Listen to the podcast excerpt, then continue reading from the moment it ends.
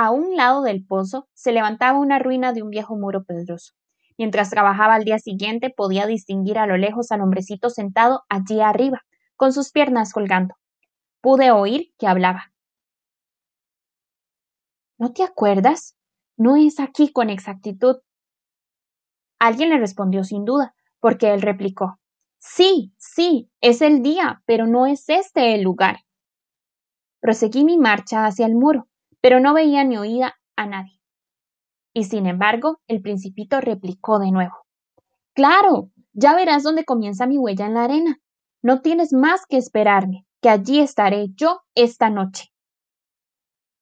Yo estaba a veinte metros y continuaba sin distinguir nada. El principito, después de un silencio, dijo aún ¿Tienes un buen veneno? ¿Estás segura de no hacerme sufrir mucho?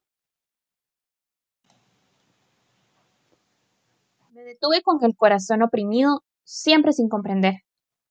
Ahora vete, dijo el principito. Quiero volver a bajarme.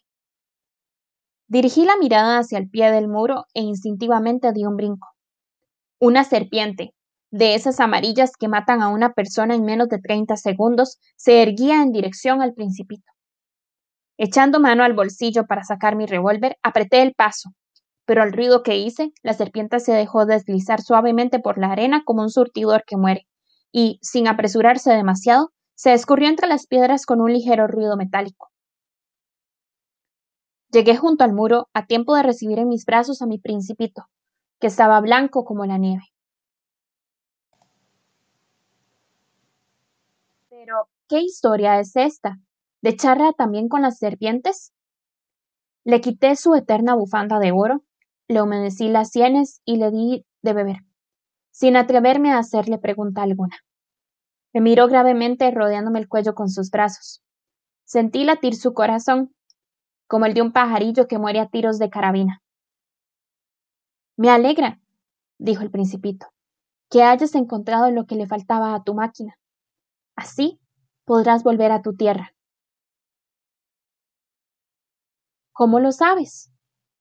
Precisamente venía a comunicarle que, a pesar de que no lo esperaba, había logrado terminar mi trabajo. No respondió a mi pregunta, sino que añadió. También yo vuelvo hoy a mi planeta. Luego, con melancolía, es mucho más lejos y más difícil. Me daba cuenta de que algo extraordinario pasaba en aquellos momentos. Estreché al principito entre mis brazos como si fuera un niño pequeño. Y no obstante, me pareció que descendía en picada hacia un abismo sin que fuera posible hacer nada para retenerlo. Su mirada, seria, estaba perdida en la lejanía. Tengo tu cordero y la caja para el cordero, y tengo también el bozal. Y sonreía melancólicamente. Esperé un buen rato. Sentía que volvía a entrar en calor poco a poco. Has tenido miedo, muchachito. Lo había tenido, sin duda, pero sonrió con dulzura. Esta noche voy a tener más miedo.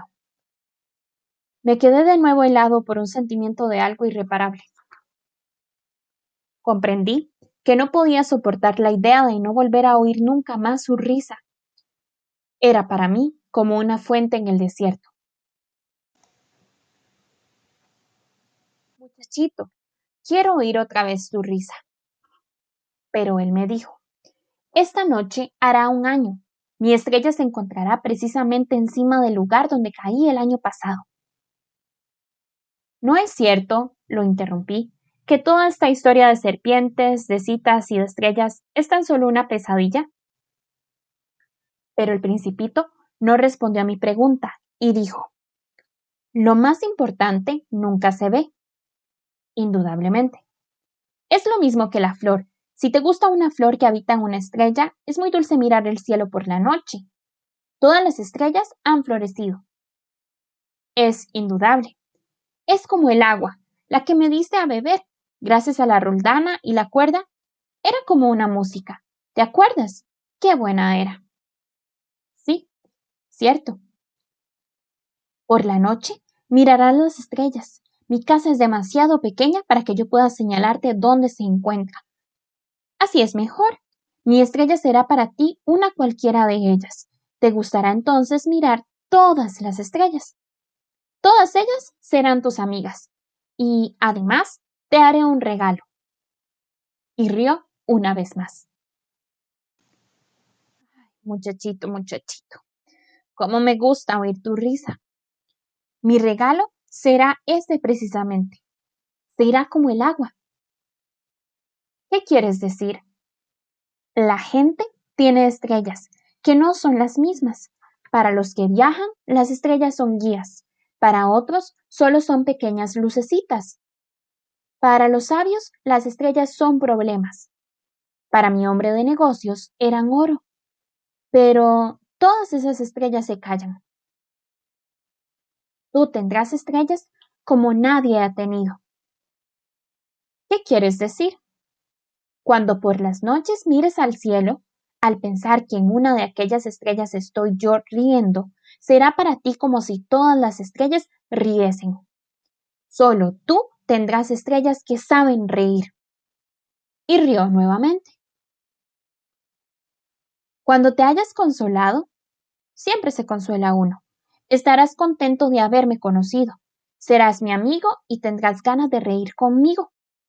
Algunas veces abrirás tu ventana solo por placer y tus amigos quedarán asombrados de verte reír mirando al cielo. Tú les explicarás, las estrellas me hacen reír siempre. Ellos te creerán loco y yo te habré jugado una mala pasada. Y se rió otra vez. Será como si en vez de estrellas te hubiese dado multitud de cascabelitos que saben reír. Una vez más, dejó oír su risa y luego se puso serio. Esta noche, sabes, no vengas. No te dejaré. Pareceré enfermo. Pareceré un poco que me muero.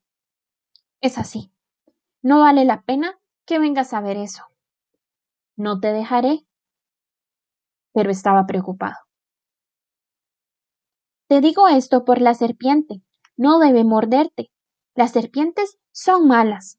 A veces muerden por gusto. He dicho que no te dejaré. Pero algo lo tranquilizó.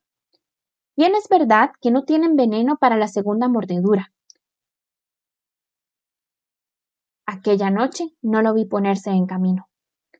Cuando lo alcancé, Marchaba con paso rápido y decidido y me dijo solamente Ah, estás ahí. Me cogió de la mano y todavía se atormentó. Has hecho mal. Tendrás pena. Parecerá que estoy muerto, pero no es verdad. Yo me callaba. ¿Comprendes? Es demasiado lejos y no puedo llevar este cuerpo que pesa demasiado. Seguí callado. Será como una corteza vieja que se abandona. No son nada tristes las viejas cortezas. Yo me callaba. El principito perdió un poco de ánimo, pero hizo un esfuerzo y dijo, Será agradable, ¿sabes? Yo miraré también las estrellas. Todas serán pozos con roldana y rumbrosa. Todas las estrellas me darán de beber. Yo me callaba. Será tan divertido. Tú tendrás 500 millones de cascabeles y yo 500 millones de fuentes. El principito se cayó también. Estaba llorando. Es allí. Déjame ir solo. Se sentó porque tenía miedo. Dijo aún, ¿sabes? Mi flor, soy irresponsable. Y ella es tan débil y tan inocente. Solo tiene cuatro espinas para defenderse contra todo el mundo. Me senté. Ya no podía mantenerme en pie. Ahí está. Eso es todo. Vaciló todavía un instante, luego se levantó y dio un paso. Yo no pude moverme. Pudo verse un relámpago amarillo cerca de su tobillo que lo dejó inmóvil un instante. No gritó.